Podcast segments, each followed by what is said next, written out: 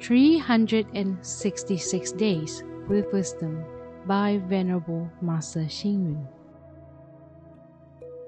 August 25th. When you have a kind heart, the saints and sages note it, and cause and effect receive it. When you have an ill will, the Mara catches it, and karmic retribution finds it. According to scientists, the secret code of life has been unraveled, and it is the gene. Actually, the secret code of life, the gene, has another name karmic force. Over 2,500 years ago, the Buddha had already told the world about this. If the genetic code is like a cell which is a single unit, it is still inadequate to explain life. It is more appropriate to use karmic force for this explanation. Karma is the effect of the behavior of body, speech, and mind. There is good karma and bad karma. There is also karma that is neither good nor bad. Even after hundreds and thousands of kalpas, accumulated karma still cannot be destroyed.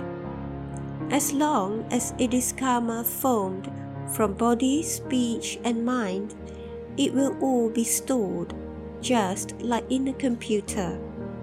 When one's particular cause and conditions meet, the karmic retribution materializes and one has to endure it all by oneself.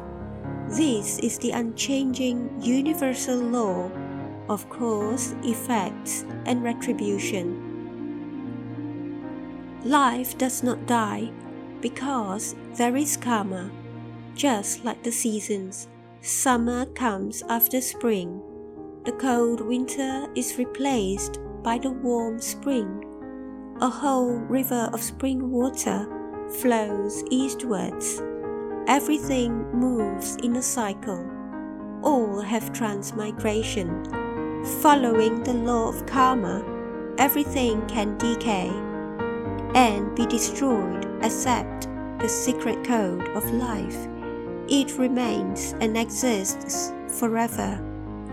Read, reflect, and act.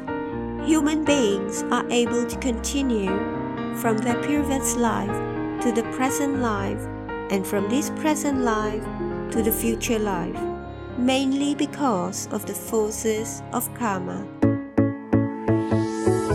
Please tune in, same time tomorrow as we meet on air.